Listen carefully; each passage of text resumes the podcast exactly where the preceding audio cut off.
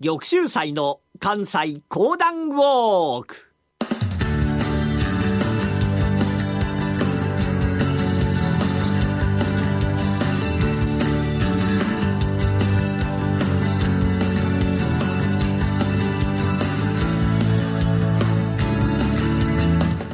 玉州祭の関西講談ウォーク。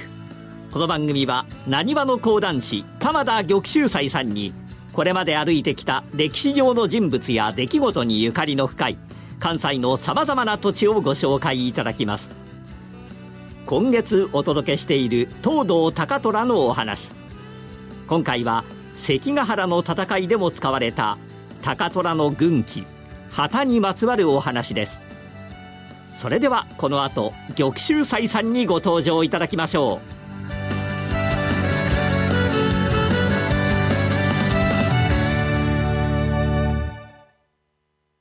ラジオ日経ポッドキャスト。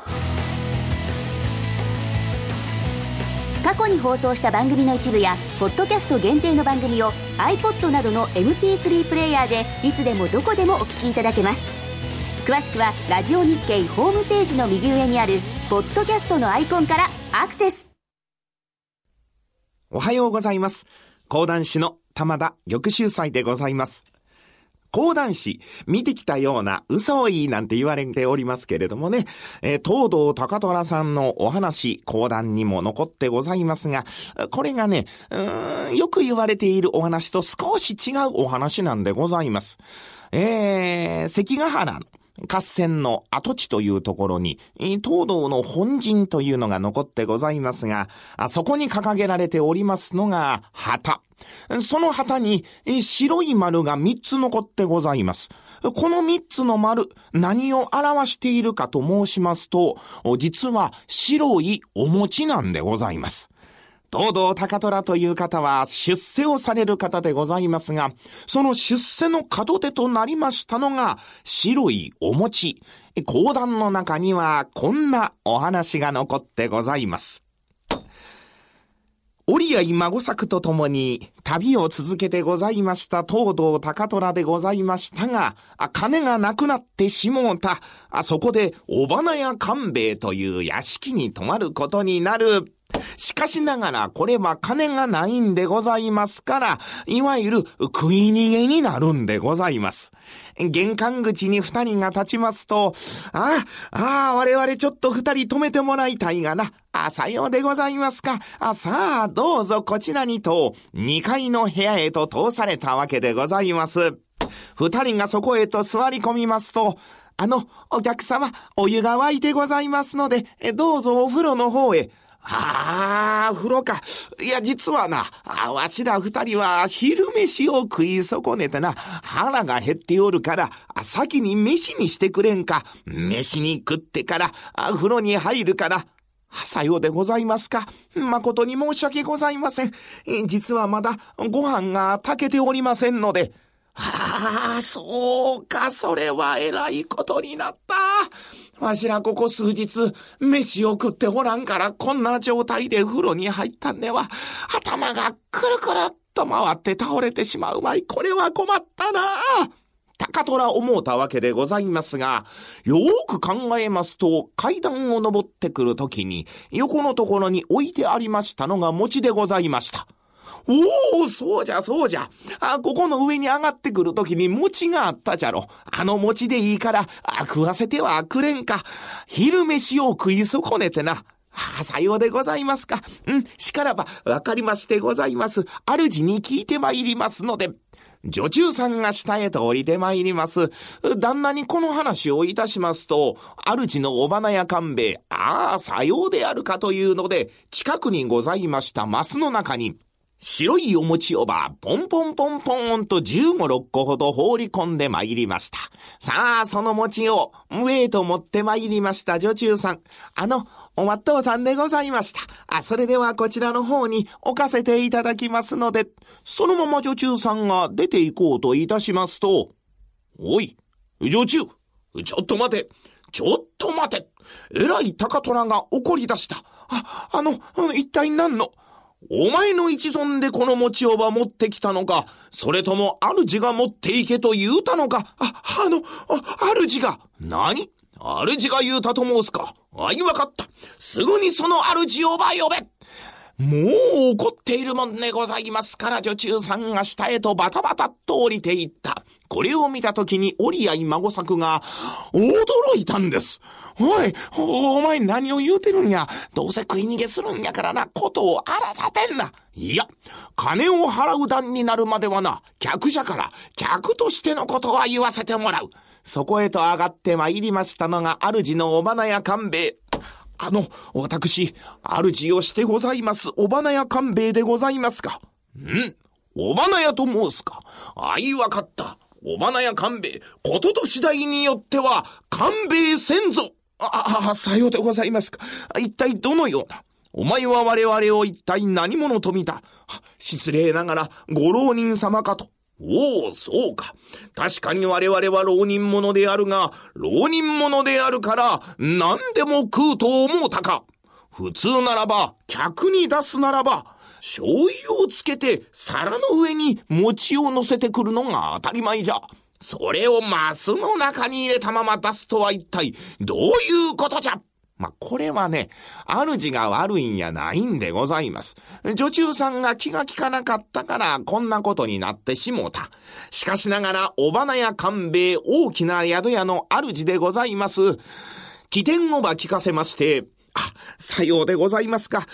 あの、実は、これは、あの、出世の前祝いでございます。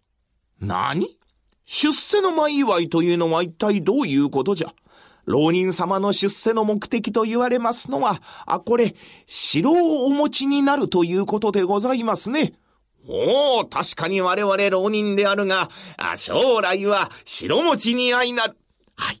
その白餅におなりいただきますようにということで白いお餅、そしてマスの中に入れさせていただきましたのは、ますますご出世遊ばせるようにというわけでございます。うまいこと言うたなと東堂高虎思た。そうか、これは出世の前祝いであったか。さようでございます。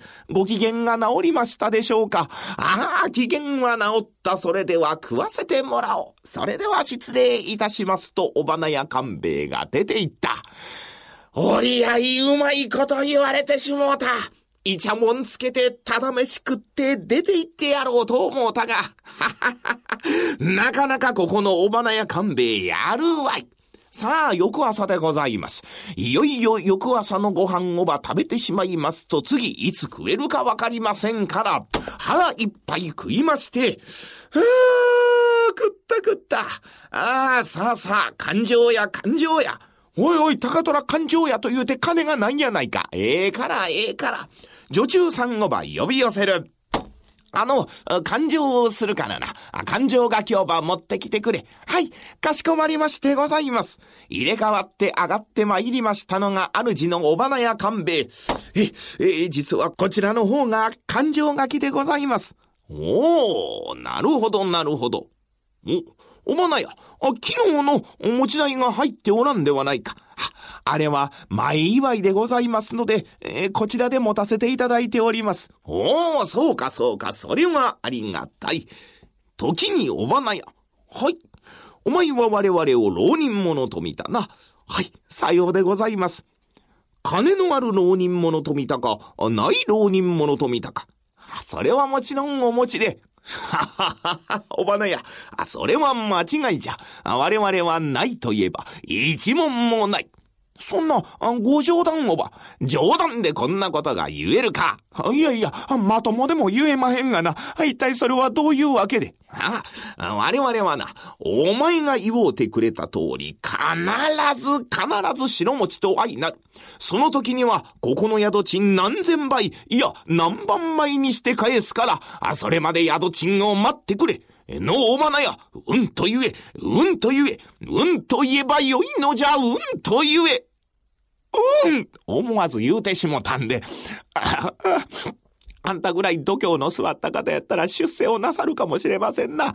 それでは、あ待たせていただきますので。そうか、待ってくれるか。いやー、おりゃ、うまいこと言ったな。時におばなや、はい。お前が知っておる通り、我々は今金がない。この先旅を続けたならば、また行く先で、うん、金を借りなければいけない。我々出世をする者は、恩人はその方一人だけにしておきたいのじゃ。あの大花や、我々に一関門都合二関門貸してくれ。うんと言え、うんと言え、うんと言えばよいのじゃ、うんと言え。うん思わずおばのやまたうんと言うてしもうた。そうかそうか貸してくれるか。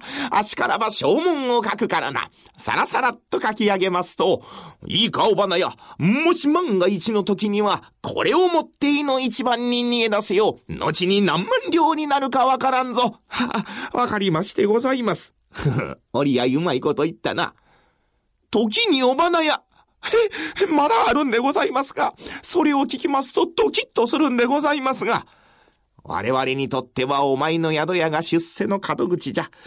我々が玄関口に立った時にはその方、また家の者、家族の者皆一同が並んで、ありがとうございましたと頭を下げてはくれぬか。もうそれぐらいやったらやらせていただきますので。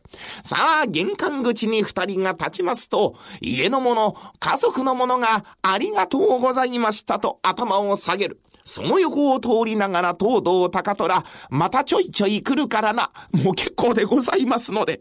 こうして出世の門出と相なったわけでございます。本日はなぜ旗に白餅が書かれているかというお話。玉田玉州祭でございました。ありがとうございました。虎ノ門医学セミナー、より良い地域連携医療を目指して、高度先進医療機関である虎ノ門病院の医師などが、医療の動向から身近な病気の治療、予防などを幅広く解説します。虎ノ門医学セミナーは毎週木曜日夜9時30分、好評放送中。豊臣秀吉に仕えていた東堂高虎は秀吉の死後徳川家康に接近し関ヶ原の戦いでは東軍左翼渋滞の第二陣として芝居現在の関ヶ原中学校付近に陣を構えました。関ヶ原中学校の敷地内には現在も高虎たちが陣取った跡が残されています。中学校の入り口の右側に芝居東堂高虎京極高友神書古史と刻まれた石碑を中心に右側に高虎の旗左側に高友の旗が翻ります。この東堂高虎と京極高友の陣地跡は JR 東海道線関ヶ原駅から歩いて15分ほどのところにあります。JR 関ヶ原駅周辺にはこの他にも合戦ゆかりの史跡が盛りだくさん。詳しくは番組ホームページをご覧ください。翌週祭の関西講談ウォーク。来週は高虎が大改築を行った伊賀上野城をウォークします。どうぞお楽しみに。